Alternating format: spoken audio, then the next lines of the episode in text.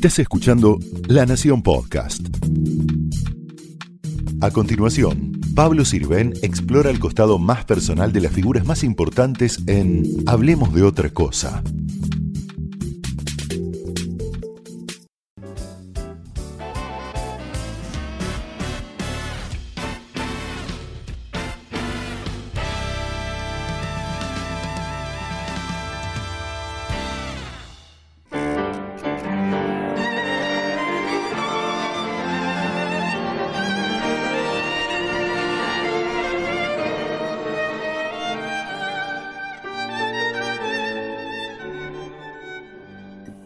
Qué bailamos, Mora Godoy?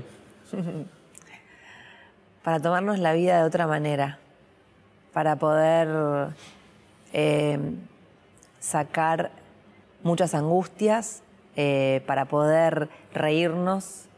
Yo creo que la síntesis de cuando uno baila, o en mi caso cuando me subo a un escenario, es eh, explotar el sentimiento que tengo en ese momento y si es, si es de ponerle ese día de angustia o de algo, sacarlo.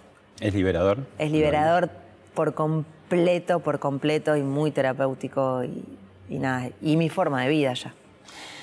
¿Cuán exigente es hacerlo profesionalmente? Yo me acuerdo de esa película de Natalie Portman, ¿no? del Cisne Negro, no sé si la viste, que, que hablaba un poco de, a veces, de los padecimientos ¿no? que produce bailar profesionalmente así es un culto haber visto esa película. Siendo bailarina no podés no verla. Soy egresada del Colón, así que te puedo decir que es eso y mucho más. Mucho más duro. Muy duro. ¿Qué es lo más duro? Permanecer. Yo entré al Colón con 11 años o 10. Y sí, Mira, esta foto la encontré hace un mes. O sea, no es una foto que guardaba. Mi abuela falleció hace dos años. Yo viví con mi abuela durante toda mi estadía en el Colón, mi carrera. Eh, y mi tía se llevó un montón de cajas y hace un mes me la dio.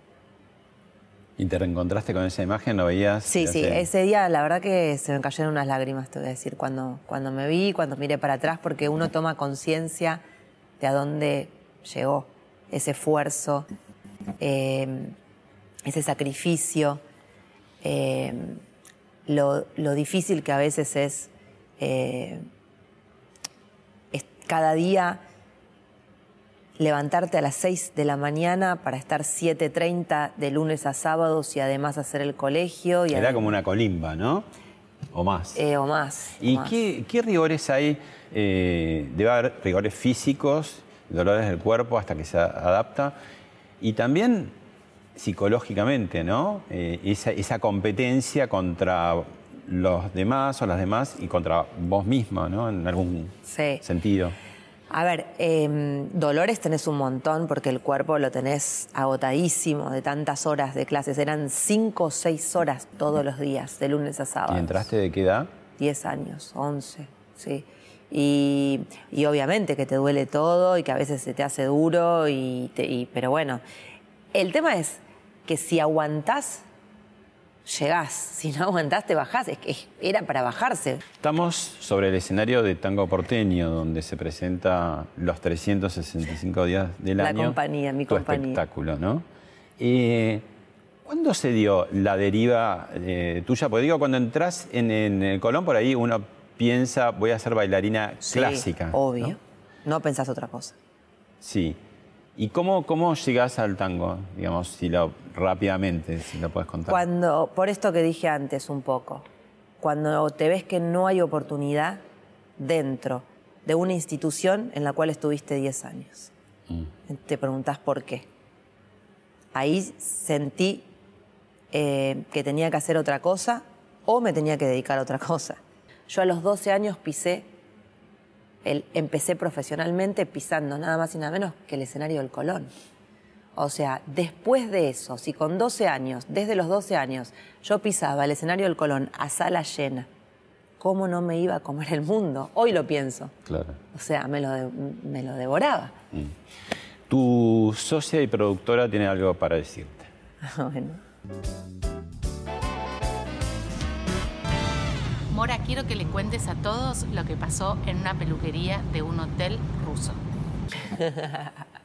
Bueno, hicimos muchos tours a Rusia, bueno, a, Eu- a- a Europa del Este también, a distintos países. Eh, y, y me acuerdo que me quería teñir el pelo, ¿no? Porque hacía un montón que estábamos de tour, entonces encontré que en el hotel había una peluquería. Pregunté eh, el precio, me dijeron un precio, bueno, me senté, me pusieron eh, todo el, Esos canutillos que ponen. y- no, no, no, creo que me, me- me pasaron todo el Ah, la tintura. Sí, la tintura. Eh, bueno, me habían pasado un montón de tiempo ya. Y cuando fui a preguntar, a pedir la cuenta para que me- eran como decirte 1.500 dólares. Una guasada. No, no. Yo empecé a desesperar, la llamé, me acuerdo a mi socio, le dije, por favor, llama al productor que venga a hablar, porque estaba desesperada. Quería devolver la tintura en ese momento, quedarme como estaba. Este, nada, fue, muy, muy gracioso y, y nada, te sentís como, como, pará, me dijiste un precio, después me pasás otro, pero como al turista, ¿no? Que lo tienen este, de alguna manera. eh, diciéndole cualquier cosa de- después, ¿no? Pero bueno. Viviste pasó. en la boca de chica. Sí, soy de la boca. Sos de la boca. Sos bostera también. Sí, muy.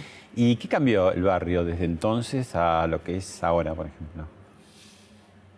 Mira, eh, ¿en qué cambió el país? Te puedo decir. Porque yo desde los ocho años me vuelvo sola, me volvía sola a mi casa. Ocho años. Ocho años, caminando diez cuadras desde el colegio y iba sola al colegio. Desde los ocho años viajo sola, eh, viajaba sola en colectivo con el 29 desde La Boca hasta el estudio de Olga Ferri, que es donde yo empecé a bailar. Eh, y me esperaba, me acuerdo, mi abuela en la parada. Obviamente que yo iba con mucho miedo y... y- y- Miedo a la oscuridad de la noche, más que esos miedos de no, no de que te pasara algo. Sí, miedo a miedo. todo. Iba con miedo. Este, y yo no me imagino hoy a mi hija yendo y viniendo sola, que tiene 12 años, o subiéndose a un bot. No me lo imagino, o sea, cambió un montón. Cambió todo. Cambió, no es que cambió la boca, ¿no? Mm. cambió la Argentina. ¿Cuándo hiciste el switch de la bailarina clásica al tango? A los 20. ¿Qué Más o dijiste menos. ahí? También apareció, emergió un poco la empresaria, decir, bueno, voy a Ahí tener que tomar el, el toro por las astas para... Ahí no. No todavía. Ahí yo terminaba el, terminaba el Colón, estaban en, eh, bailando en la compañía de Noemí Coelho y Rodolfo Holguín, eh, jazz, eh, estudiaba ciencias políticas y estudiaba tango. Siempre todo a la vez y muchas cosas. Hiciste tres años de ciencias políticas en la Sí, UBA. Sí, en la UBA. Sí. O sea Y que te gusta la política. Me encanta la política, sí quería ser embajadora, que ese era mi fin y las vueltas de la vida, ¿no? Este, Mm. ¿Y sos hija de periodista? Eh, sí, sí, sí, sí, sí, soy hija de periodistas. Me, me he criado en redacciones, sí, de todos los diarios, de todos. A los 20, cuando estudiaba tango, eh, me apasioné con el tango. Y simplemente dije, si soy egresada del Colón y ya estuve tres años bailando jazz en una compañía, ¿por qué no eh, incursionar en el tango y volcar todo el conocimiento que traigo? Cuando en el tango no estaba el furor que hay ahora, estaba, no estaba bien cuando yo entré en el tango. No era una oportunidad, para nada. Era, bueno, arremangate, laburá, fíjate qué puedes hacer y si da para vivir de esto, bien, y si no, qué sé yo, seguiré con ciencias políticas, ¿no? Con la carrera. Fue un riesgo. Y yo soy una persona de, asumir y de tomar riesgos. Maximiliano Guerra ahora es el que te va a decir algo. Hola Mora, ¿cómo estás? Bueno, qué placer saludarte en este momento. Bueno, quería, nada, simplemente me pidieron que cuente una anécdota. Eh, nada, me acuerdo aquella vez que estábamos ensayando en, Madero Tango, ¿te acordás? Madero Tango con Patricia Sosa, Raúl Lavie y demás. esa temporada hermosa que hicimos. Eh, me acuerdo el tacazo que me clavaste. Me acuerdo de ese tacazo que me clavaste y nada, nada, me acuerdo de eso, me acuerdo de, los buenos compañeros que fuimos siempre, de, lo que nos queremos y lo que nos eh, ayudamos mutuamente. Todo lo que aprendí con vos en tango sobre todo fue maravilloso, así que nada, eso. Y hacerte una pregunta, hacerte una pregunta. ¿Qué significó para vos cuando te llamé para que hagas tangos mirando al sur para el ballet del Mercosur? Que era eh, una coreografía nueva, que era una, una tournée mundial que íbamos a hacer en, los inicios del ballet del Mercosur. Y este y nada, me, encantaría saber qué, fue lo que te pasó por la cabeza, la responsabilidad o no sé, los miedos o las ganas o lo que, bueno, lo que fuera. Así que bueno, contame eso y bueno, y como el programa se llama Hablemos de otra cosa, hablemos de otra cosa. Bueno, fue es, muy buena pregunta la que me hace. Eh, lo del tacazo sí, sí, me acuerdo que lo maté, pobre. Eh... Sí, uno cuando mira a veces que son, no sé cómo se llaman, las eh, piruetas. Sí. bueno, que uno ve que justamente la pierna va en medio, ¿no? digo, ¿cómo hacen para de pronto...? Mira, eso es mucha práctica y eso es mucho ensayo. Porque en la velocidad que vas, si, si te agarra, te, te agarra Nos agarra, ¿eh? A veces. Porque ah. imagínate que en el ensayo lo hacemos 30 veces y las funciones que tenemos son un montón. O sea, a veces calculas mal o te resbalaste. Por ejemplo, si te resbala el pie de base, obviamente que a la velocidad que vas, vos ya mandaste la otra pierna. Y sí, a veces pasa. Mm. Lo que pasa es que a veces hacemos y tragamos, ¿viste? y ustedes, el público, no se da cuenta, pero nosotros después tenemos un moretón con hielo. Uy, se habré estado con hielo después del show. Uh, es uh. normal. Bueno, Maxi habrá estado como tres días con el ley. pero me gustó la pregunta. Cuando él me llama para hacer tangos mirando al sur, yo acababa de estrenar Tanguera. Tanguera fue un poco. Vos ya venías haciendo muchas cosas, pero Tanguera fue como la explosión, ¿no? La explosión, multipremiado, taquillero, el boom, el espectáculo, uno de los que fue más. Por todo el mundo y acá estuvo en, cartel un montón de tiempo. Años, sala llena.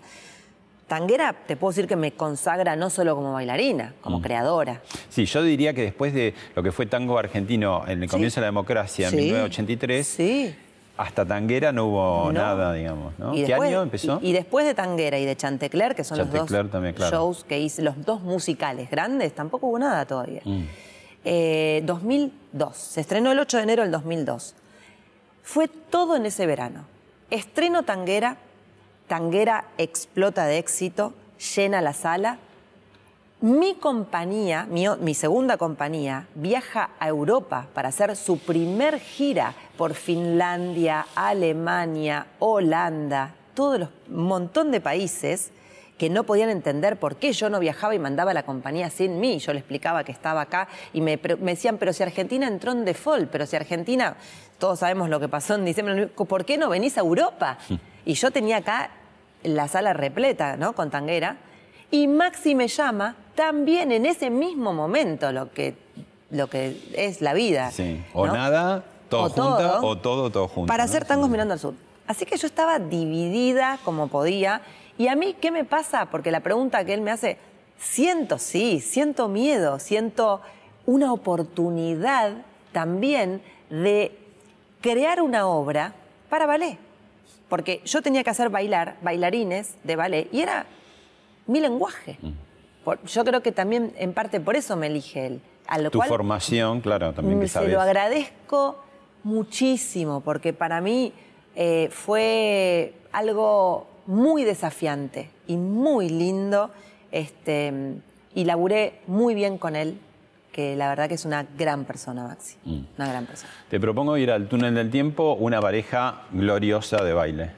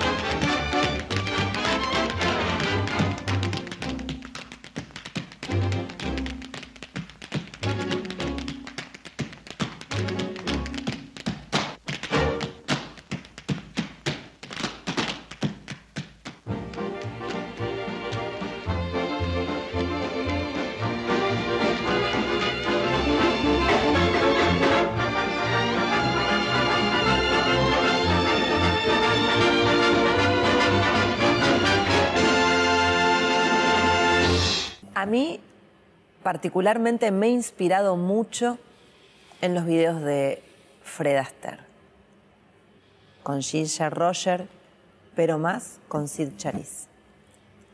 Porque eh, obviamente Sid Charisse era bailarina clásica y él no. Él absolutamente autodidacta. Entonces, a mí me surgió de ver todo su trabajo, y tengo una película del video espectacular, que es un musical, que siempre me ha inspirado mucho en eso y muchas veces la vuelvo a ver, que mm, el bailarín, hay un momento que tiene que romper lo técnico para salir a mostrar otra cosa. Es decir, yo soy muy desobediente y he sido muy desobediente con los coreógrafos me marcas una coreografía y la hago perfecta, porque obviamente aprendo todo por coreografía, porque vengo del Colón y vengo de una escuela muy estructurada. Que no podés desviarte. Que no podés desviarte y que si la mano es acá, es acá, y que si el pie es, es el pie y es a determinada o a 90 o más arriba. O sea, está todo como perfectamente medido. Igual tenés una red técnica, digamos. No, que obviamente eh, eh, lo de Fred Astaire era genial, porque realmente es un bailarín increíble. Mm. Pero bueno, mis compañeros de baile saben esto. Algunos cuando empiezo a bailar y no me conocen, de repente dicen, ¿qué hiciste? Porque quedan así como sorprendidos. Y a mí también me gusta sorprenderlos en el vivo. Que la reacción de él sea... Es salir de la rutina, ¿no? Es salir de la rutina y ver... De lo mecanizado, ¿no? Exactamente. Sí, se ríen después del show, porque durante lo sufren a veces. bueno, hay que tener muchas, pero muchas agallas para elegir un partener como este. Mira. Sí.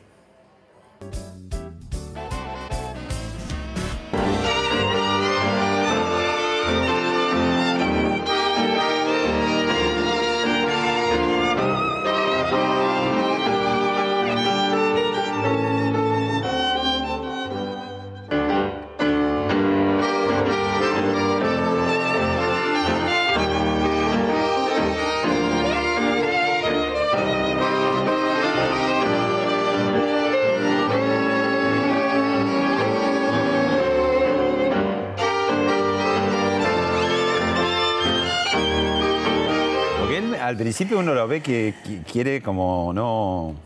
Quiere zafar. Quiere zafar, ¿no?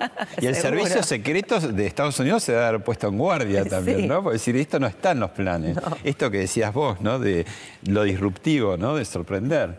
Esa, esa soy yo. Es. condice con mi forma de vida. A mí me vienen y me dicen, un día antes, dos días antes, no 10 metros para allá. No, no podés ir. ¿Te quedó claro? Y cuando me dijo, te quedó claro. Dije, que sí, me quedó claro que la voy a romper. no, entre mí dije, por favor, que ese día no lo haga, pensé yo, ah, porque me dio la idea, porque me, acaba de dar una gran idea. Eso es lo que me pasó. Bueno, a mí. ¿y qué pasó? Y ese día lo sentí y me fui y me mandé. Mm. O sea, porque fue, terminé y me tenía que ir. De hecho, cuando termino, toda la prensa se va. Todos se fueron. Y cuando yo cabeceo y se para y se cierra el saco para bailar, toda la prensa volvía corriendo porque se iba a perder lo, se iba a perder la frutilla, ¿entendés? De la noche. Era el momento. Obviamente se transmitió al mundo entero en vivo, tuvo una repercusión que fue algo impresionante, ¿no? A mm. nivel mundial. Una visibilidad que tuvo la Argentina desde un lugar cultural porque la cultura transforma. Si entendiésemos alguna vez en este país que la cultura transforma y que salva y que muchas cosas, también nos ayudaría mucho. Bueno, a propósito de eso, de vidriar al mundo, ahí tenemos otro ejemplo.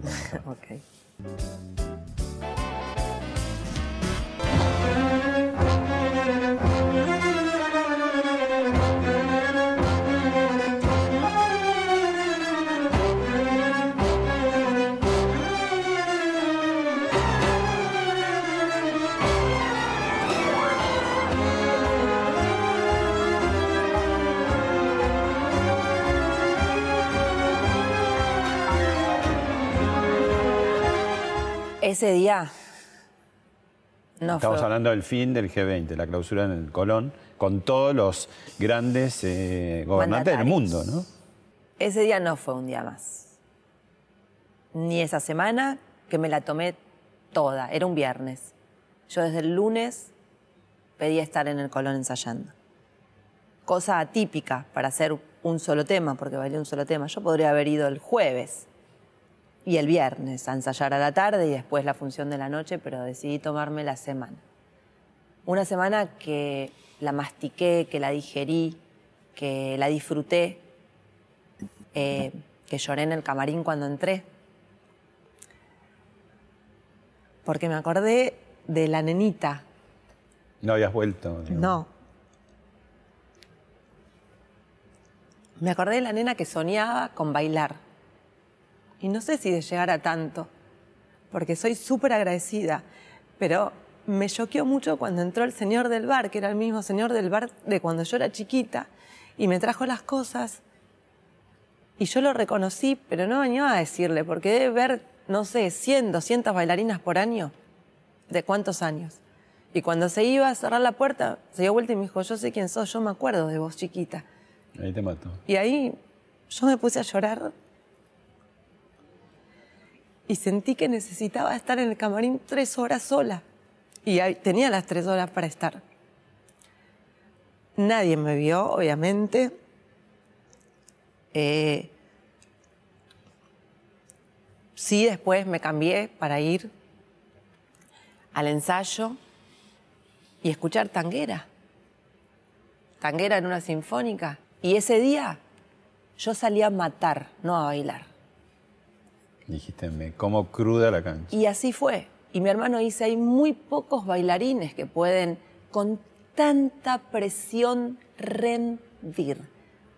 Y esto va no solo para los artistas, sino para los deportistas. A veces estás toda la vida y muchos años estudiando, ensayando, practicando y todo, y cuando te llega la hora, psicológicamente no estás preparado o hay algo por el cual fallás. No fallo. Cuando me subo a un escenario, salgo a matar. Y eso tiene que ver con algo de vida mío, evidentemente que lo mamé de chica o, o que es natural. Salgo a que la gente disfrute porque yo lo disfruto. Y esa noche, si te fijas que después de bailar yo levanto la cabeza y miro, y miro al mundo como diciendo, acá estoy. Eso, a mí me llamó la atención cuando lo vi, porque le clavo la mirada a la cámara. ¿Cómo ves la cámara desde ahí?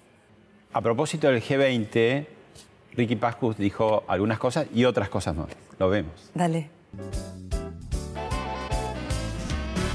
Hola Pablo, qué placer. Hola Mora. Cómo quiero a Mora y cómo baila Mora y cómo es de bello trabajar con Mora.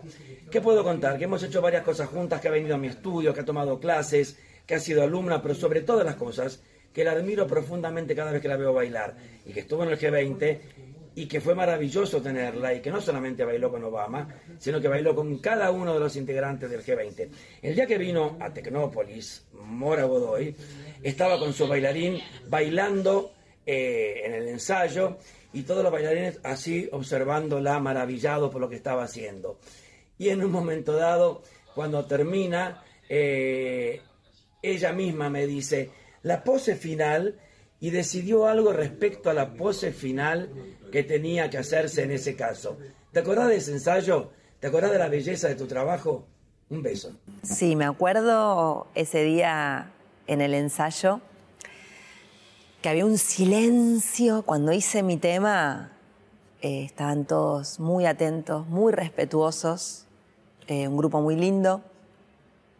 Y es verdad que retoqué el final.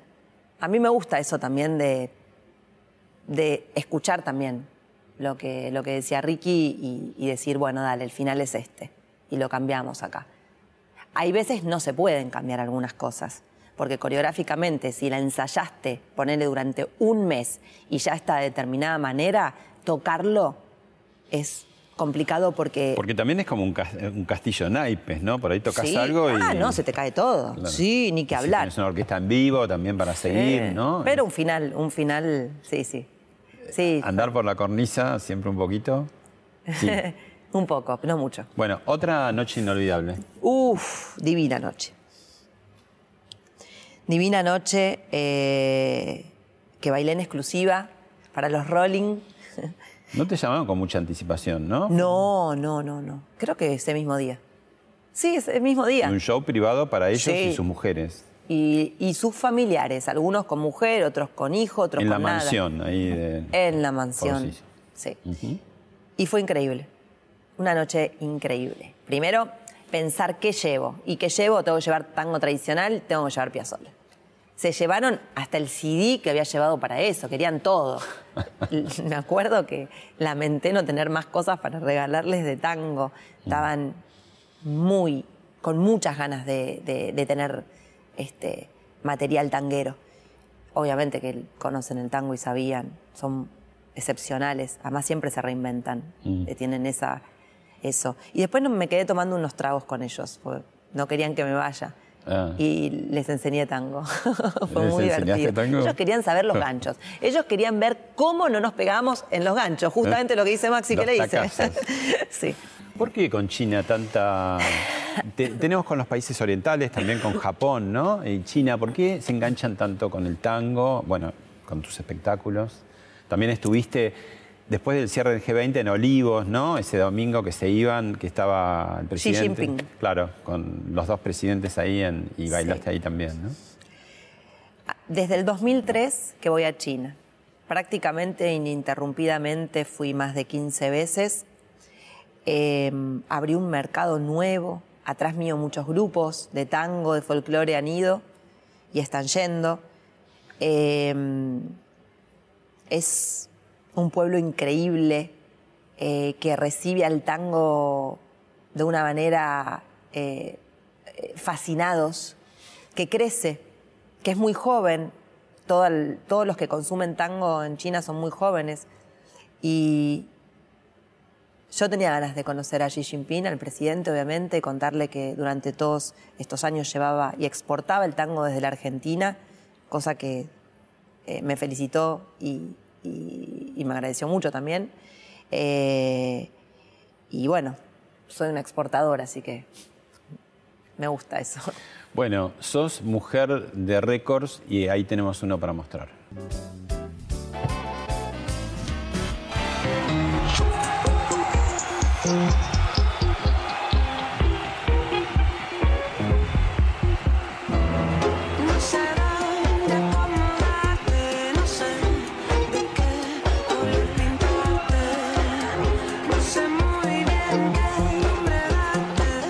Y esto de bailar en altura. Y en altura no se ve mucho, digamos, ¿no te da vértigo? Sí, ¿Cómo? El susto que me pegué ese día. Vamos a hablar de esto, no de otra cosa.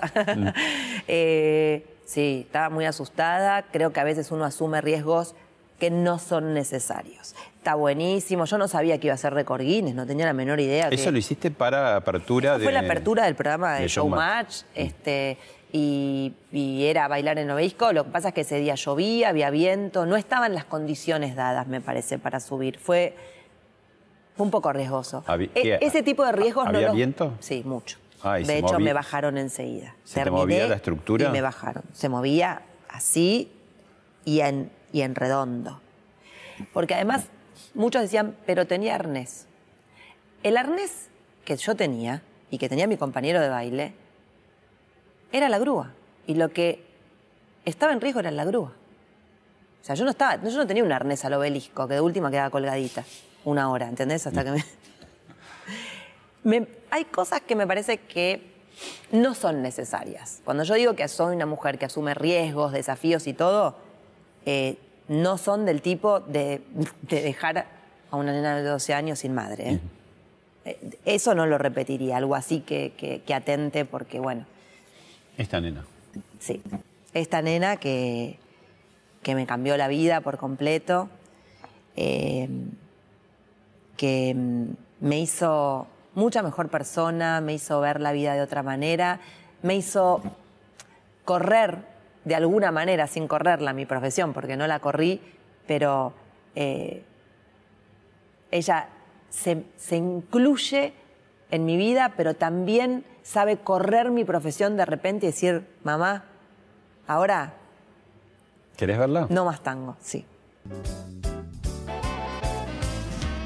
Hola, mamá. Eh, much- eh, me encanta viajar con vos y muchas veces cuando lo hacemos es cuando estás de gira con toda la compañía por varios países. Y una anécdota que pasó fue cuando fuimos a China, creo que a Shanghái, y era un edificio re alto, como de 35 pisos, y eh, estábamos con un señor que nos estaba subiendo las valijas al ascensor. Entonces yo subí primero, el ascensor se cerró y ¿te acordás cómo sigue la historia? Bueno, obvio que también me emociona mucho verla a ella. Eh, tengo una compañera de vida increíble, que es Bianca, que, que pudo con el tiempo aprender, entender este, mi profesión, que Ella no es también fácil. lleva la sangre del baile por parte Sí. tuya y del papá, Sí, ¿no? Y sí, sí. Y le gusta, está estudiando, pero bueno, en, en el caso de ella, eh, eh, tuvo que entender también que ti- tiene una madre que trabaja mucho y que hay momentos que, que obviamente tenés que viajar y no todos los viajes puede venir. Es una nena que se adaptó muchísimo, que entiende, eh, que es muy sensible, que es muy generosa, eh, que es muy, tiene mucha personalidad. eh, eh, es muy firme en todo. Cuando algo lo pide o lo quiere, eh, lo hace o se planta. Y me asombra que sea tan chiquita y siendo tan chiquita haya tomado decisiones, por ejemplo, esto no lo hago y esto lo hago y muy firme. Este, mm, bueno, y la anécdota esa, no, imagínate cuando se cierran las puertas del ascensor, tendría tres años en China. Yo pensé que me moría. Me bajó la presión, pero mirá la inteligencia de la nena, que se quedó ahí mosca, no lloró, no tuvo ningún problema. no- y me dijo, y si sube tiene que bajar, pensó ella. Y cuando vuelve a bajar el ascensor se abre con ella, la agarré, la abracé. No, ni lloró, ¿eh? Ah, mira. ¿Qué, qué pasaría si te cae, ponerle como un poste de madera, como podría ser yo? ¿Cuáles serían las primeras eh, pautas o, cosas que debería hacer para decir, bueno, a ver cómo lo movemos? ¿Te animás? ¿Lo hacemos? Sí, obvio, obvio. Pero más allá de los pasos que se pueden enseñar y que los pasos, obviamente, que tienen una estructura, también me gusta que improvise la persona en un momento, que ¿Ya vaya... de- desde el principio? No, no, no, no, pero sí, casi desde el principio, que vaya conociendo dónde está el peso de su cuerpo. ¿Entendés? Ah. O sea, me parece que hay un ejercicio, hay, uno puede dar clase y, y mostrarle cómo son los pasos, pero también de repente podés decirle, bueno, ahora rompemos la estructura y fíjate dónde están los pesos. Cuando volvés a la otra clase, entendés mucho más. Mm. Eh, eh, eso, bueno, es una de las cosas que a mí... Bueno, te desafío a ver si. Dale, cómo no. Bueno, ¿qué, qué, qué es lo primero que tengo que hacer? Bueno, mira, el paso básico del tango en Argentina y en el mundo es este que te voy a mostrar ahora. Es apertura, dos pasos hacia adelante, junta, sale izquierda, abre y cierra. Lo vuelvo a mostrar sola. Apertura, dos pasos hacia adelante, el hombre junta, esta es la posición del hombre, izquierda adelante, abre y cierra. ¿Te animás? Con vos. ¿Conmigo? Yo ya? te copio, ¿no? Yo te Ah, copio, yo te copio. Tengo que cerrar así, ¿no? Sí, es cerrado. Y ahora, abre al costado, dos pasos hacia adelante, junta, izquierda adelante, abre, cierra. Muy bien. Bien. Como la si primera supieras, lección, ¿eh? la primera lección la, la probé. La probaste. Y ahora, Mirá que no es fácil, ¿eh? A veces van, sal- salen con otra pierna, todo. Yo creo que el argentino tiene el tango adentro y que en algún momento sale. ¿y ahora cómo hacemos? Y ahora es así. Es lo mismo, vamos más ¿Te agarro atrás. de acá? Sí, sí, vamos Sí. más atrás. Así. Este es el abrazo, el famoso abrazo del tango. Está perfecto. Y ahora juntas los pies siempre. Y ahora es apertura, dos pasos hacia adelante. ¿Con esto? Perfecto, perfecto. Junta, salís con izquierda, abre, cierra. No, pero muy bien. Para, debo reconocer que muy bien. Está concentrado, creo. Pero concentrado. podrías haber fallado un montón y la verdad que te salió. Esto, esto es para mostrarle a la gente que el tango es para todos. Todos los argentinos tienen que bailar tango. Buenísimo. ¿Seguimos con la charla? Sí, cómo no. Bueno, qué momento. ¿Te resultó fácil? Sí, qué sé yo, no sé. Tengo que seguir explorando en todo caso. Obvio. Bueno, ¿por qué el baile seduce? Eh, sobre todo el tango. Sobre todo el tango, Y- ¿no? Porque pone muy en juego los cuerpos. Porque es un encuentro en el cual te rozás. Sí, sí. Es, es, es medio como el acto de amor en muchos casos, ¿no? Sí, es un romance de tres minutos cada tango, en el cual rozás los cuerpos, se abrazan, se entrelazan, eh, te respirás casi pegado, La mirada. también. apoyás la mejilla muchas veces. ¿Se producen equívocos? ¿En qué sentido? En el sentido que vos sabés. Sí. No sé si equívocos, por ahí aciertos. no todos son equívocos. Hay de las dos, sí, hay de todo, hay de todo. ¿Pasó de pronto algún partener, alguna excitación involuntaria que no se puede disimular? Eh, igual quiero diferenciar dos cosas. Que obviamente la respuesta es sí, ¿eh? Sí. Pero una cosa es el, el tango de escenario, el tango show, en el cual ahora lo cuento, y otra cosa es el de salón. El de salón que pueden hacer todos, que puede venir un extranjero de 80 años y bailar con otra persona de 50, de 40, de 30 y eh, en la milonga y no hablan el idioma y se comunican a través del baile. O sea, hay equívocos y aciertos en los dos lugares. Y romances que deben haber. Exacto, y romances en los dos lugares, tanto en el profesional de escenario, porque imagínate que estás cinco horas con un bailarín ensayando. Mm. Entonces, te puede pasar, obvio. Igual así como hay hombres, eh, me acuerdo Copes con María Nieves, ¿no? O eh, recién veíamos Fred Astaire con Ginger Roger. Eh, vos no tenés como un partener que te acompañe a lo largo de la vida, ¿no? O sea, sos más de eh, cambiar. Es que creo que el mundo cambió también, que la Argentina está en un proceso de cambio, que la mujer está en un proceso de cambio y yo llegué al tango para decir, la mujer hasta este momento no hizo un montón de cosas. ¿Por qué? ¿Porque ella no se lo permite o porque el hombre no se lo permitía? Pues la mujer era un poco la acompañante. Totalmente. Y acá decís, Nunca- acá estoy yo. nunca cabeza de compañía. Y, y yo, no solamente, la marca es Mora Godoy. Y, y obviamente que el hijo, es más, a veces hay tres compañeros de baile mismo adentro de la compañía, adentro del mismo espectáculo. Esa noche hay tres y bailo con los tres.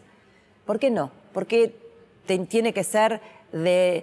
Eso es lo que digo. Vine a romper moldes también y los rompí. Vine a mostrar que hay otra manera y que funciona y que tal vez funciona mejor. Bueno, ahora vamos a ver un compiladito del bailando. Opa.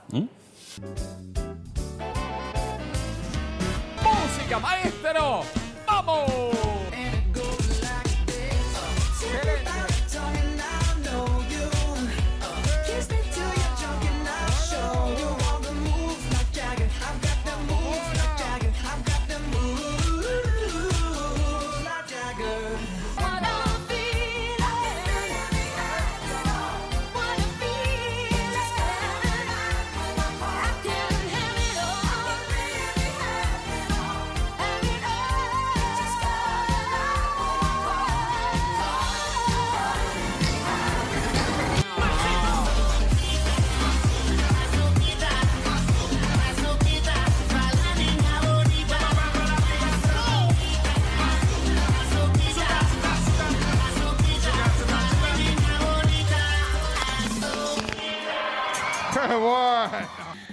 Ahí tomás, de alguna manera, riesgos, podríamos decir uno, innecesarios, ¿no? Porque vos ya consagrada mundialmente con tus espectáculos, te sumergís en el océano de showmatch que te- dispara mucha popularidad, pero también tiene sus cornisas, ¿no? ¿Por qué lo haces? Fue una decisión mía personal de hacer este año el bailando, pese a que a mi empresa, mi empresa no estaba de acuerdo. No es que no me apoya, pero no estaba de acuerdo. ¿Por qué? Y porque reprogramamos tours del exterior, eh, porque por ahí no, no puedo hacer tantos shows como los que hice el año pasado, porque obviamente el bailando te lleva mucho tiempo y muchas horas. Sin embargo, yo dije, quiero mostrarme nuevamente haciendo otro tipo de coreografías y desafiándome a mí misma. El desafío también empieza por uno. A decir, pues son coreografías complejas, no son, digo, elegí una coach exigente y una coach que va por más. Elegí un compañero que es Cristian Ponce que también es de excelencia. ¿Por qué? Porque el nivel que tienen las coreos es un, para mí, exquisito. Tienen un nivel muy bueno. Y es un show. Y si ves cualquiera de las coreos que hice, todas son de excelencia. Todas las coreos, eh, por más que las critiquen y bueno, que es un show y que es un juego y que es un reality, todo lo que quieras decir, y no hay- tu, cabeza debe estar pensando en cosas mientras las coreografías para nuevos espectáculos para ahí. Sí, pero eh, yo tengo un pensamiento. Eh, el mundo está hecho de resultados. Y hay otros riesgos y también tenés que, eh, digamos, tener otras destrezas. Sí. Que tenemos ahí también un video para mostrar. Ok. A mí siempre hay algo que te veo tensa. Oh. Hubo sonrisa, hubo más potencia que la, que la vez anterior. La coreografía linda, los trucos. eh, yo veo que Chris, cuando hace los trucos, pones cara de esfuerzo. Viste, como veo que no, te- no jugás con, no el, con el truco que ella está haciendo. Por más que estés en, controlándola y teniéndola, pero acompañala con lo que está haciendo, ¿sí? Y las piruetas un poquito más contenidas, no tan, no tan blandas, ¿sí? Como más armaditas. Perdón, Laura, pero hablas de técnica y no entendemos lo que decís porque sentimos que es lo opuesto a lo que hacemos. Bueno, que tuvo frases muy duras, según yo tengo, yo tengo que hacer como un cuestionario para responder todo lo que dije. Uh. O sea, lo, que, lo que sí me molesta, y te lo voy a decir en la cara, es que estés discutiendo todo el tiempo lo que, le- lo que el otro opina sobre el papel del bailarín con el jurado o el bar. A mí la verdad que me importa un rábano tu opinión sobre el tema de si tenemos que estar acá o no tenemos que estar acá, en técnica o en no técnica. Eso como punto número uno. ¿Está separado? ¿Qué hace Charlotte? ¿Qué hace? No. ¿Qué le, hace? ¿Le, le- le- le gustaría como novia para su papá? ¿Eh? Como madrastra. ¿Y la mamá? Su, su madrastra, si está separado o no, está casado. Papá está con mi mamá, pará. Ah, Listo, no. No, o sea, la matamos, la mato yo. No, no, no. Amora. No, pará que está, pará, está todo bien entre No, nosotros. todo bien, pero no es verdad, ¿o no? No, no, para nada. Ah, bueno, está bien. ¿Te metiste en un lío con el clan Canilla o, o jugás? eh, Pero jugás fuerte. ¿Viste? Eh, yo estoy ¿Cuánto de verdad y cuánto de mentira? No, no, va, eh, yo estoy preparada para jugar. Yo estoy mucho más preparada para el juego de lo que muchos se imaginan. Soy medida. ¿Sos aunque medida? no lo crean. Sos medida, pero... Sí, soy medida. Lo que te digo es que no. Obviamente que hay cosas que no permito ni permitiría. En el caso de Charlotte, la verdad es que fue muy divertido. Porque yo, a ver, fui a una reunión de negocios. Y, Con, con Claro, Claudio donde- Canilla. Sí, donde había más gente. Y, y, bueno, y dijo, al pasar, dijo en la mesa que estaba separada hace unos meses, nada más. Este, No, pues no te tiraba los no, galgos, no, no, no. Y, y después pasó todo lo que pasó, porque obviamente que ella eh, parece que vive en otro lugar, pero no importa. Es, era su opinión. Viste que es subjetivo todo. Mm. y que nunca se sabe nada, cómo terminan las cosas. Eh, pero bueno, fue muy divertido. ¿Cómo terminan las cosas con quién? Aclará porque... ¿Cómo, no, cómo terminan. No, no, no, Ah. no, cómo terminan las cosas, porque bueno, hay un escándalo ahora de, creo, ¿no? Algo Mm. así como de divorcio, no sé qué. Digo, cómo terminan, porque por ahí terminan juntos. A eso me Claro. refiero, que nunca se sabe si una pareja se Pero separa. vos no se sos la causa, digamos. No, yo tengo nada que ver, Mm. nada que ver. Eh, por eso también me lo tomé livianamente y por eso también me reí y me, y me divertí hasta que, bueno, aclaré, sí, no me voy a bancar un insulto como tuve del hijo, ¿no? Porque no sabe quién soy, porque no me conoce, tampoco le voy a pedir peras al olmo. Mm. Este, eso, eso desde ya que, que no lo voy a permitir. Mm. Con respecto a, a los otros dos jurados del bar, yo no tengo por qué soportar ese maltrato. Entonces sí contesto. O sea, cuando, Cuando es técnico decís, bueno, a mi juego me llamaron, yo puedo contestar de esto. cuando es técnico, Pero sabes que el jurado tiene que ser un poquito picante, ¿no? sí, exacto. Pero una cosa es picante y que se metan con algo técnico y otra cosa es que se metan conmigo a nivel personal. Cuando no les hice nada y cuando lo único que hice toda la vida es trabajar. Entonces, sí hubo una falta inmensa de respeto a mi persona como profesional.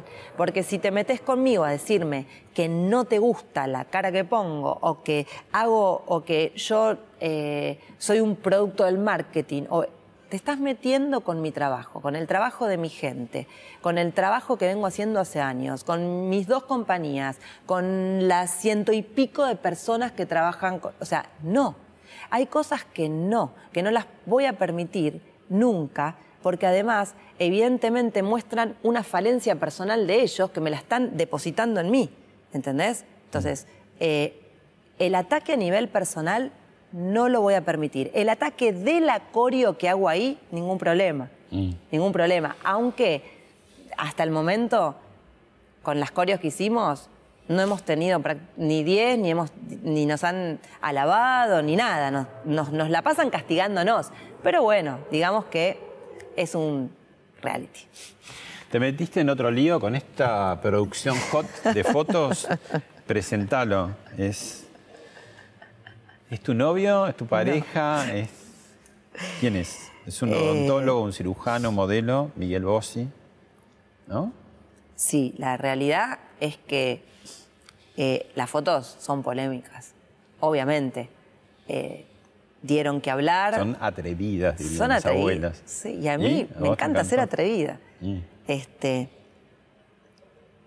las fotos me encantaron, me encantan. Machado, ¿no? Sí, Machado, un divino. Eh, las fotos son, eran de tango. O sea, eran no, fueron de tango también. Hubo fotos de tango, hubo fotos mías eh, sola, porque necesitamos para los programas, necesitamos para los afiches internacionales, nacionales, eh, para las carteleras, para, todo. Y vino Cristian Ponce, nos sacamos fotos, eh, vino Miguel y nos sacamos este, fotos de tango. Y después habían pasado muchas horas y nada, con Machado dijimos, con esto... Te saliste de la estos- coreografía, de claro, vuelta, te saliste de la coreografía. ¿Viste? Con estos cuerpos dijo, chicos, vamos por más, vamos a hacer otras fotos, juguemos. Y fue así.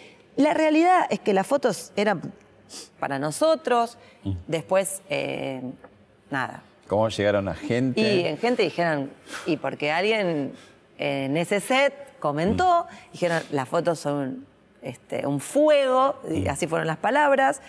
Eh, gente dijo, las quiero ya, Mm. quiero todo. Ese día, eh, al otro día vino la periodista. O sea, fue todo muy rápido, ¿viste? Cuando no. Fue interesante ahí también lo que comentabas, ¿no? Un poco tu postura frente al amor o a la pareja, o bueno, cada cual hace su vida. eh, no, no poliamor, sino, bueno, sí, sí se da también. Pero, ¿Cuál- ¿sabes por qué? Mira. Sintetizarnos una línea Sí, que. está buenísimo que salga este tema porque habla de nuevo, habla de mí y mi conducta de vida y cómo estoy yo parada y cómo estoy parada frente. No Mora tiene el control. No El tengo control. una. No sé si tengo el control, ¿eh? porque a veces lo pierdo. Pero yo no tengo una relación hipócrita. No tengo novio. Estoy soltera. Entonces hago lo que quiero. No puedo prometerle al otro lo que no puedo dar. Mm. Entonces, Mientras Eh, funcione. eh, Yo creo que muchas veces en, en la vida uno se para en un lugar incómodo y hace cosas este, a los otros o al otro eh, que si, si sos libre y vivís con libertad, no tenés que dar explicaciones. Eso es lo que hoy me pasa. Entonces aclaré muy bien en la nota. No es mi novio, no estoy de novia, sigo soltera y me manejo con mucha libertad. Eso. Bien. Para terminar, tengo una, una frase que, yo- que vos dijiste que tiene un, como un sentido fi- filosófico, y nos vamos con esto. Si te gusta la bailarina, bancate la purpurina. ¿Qué quiere decir eso? Es mi frase de cabecera, con los hombres. y es, es, tiene varias aristas, te puedo decir esa frase. La bailarina, la bailarina, te deja impregnada. O sea, te impregna. No sé si te la olvidas. Obviamente, depende de qué bailarina, ¿no? Este, pero creo que hay bailarinas que venimos a dejar una marca. Gracias, Mora. A vos.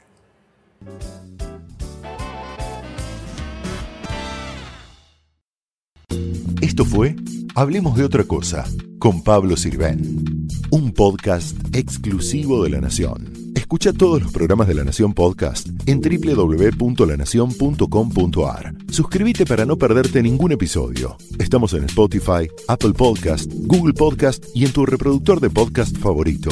Seguí escuchando La Nación Podcast.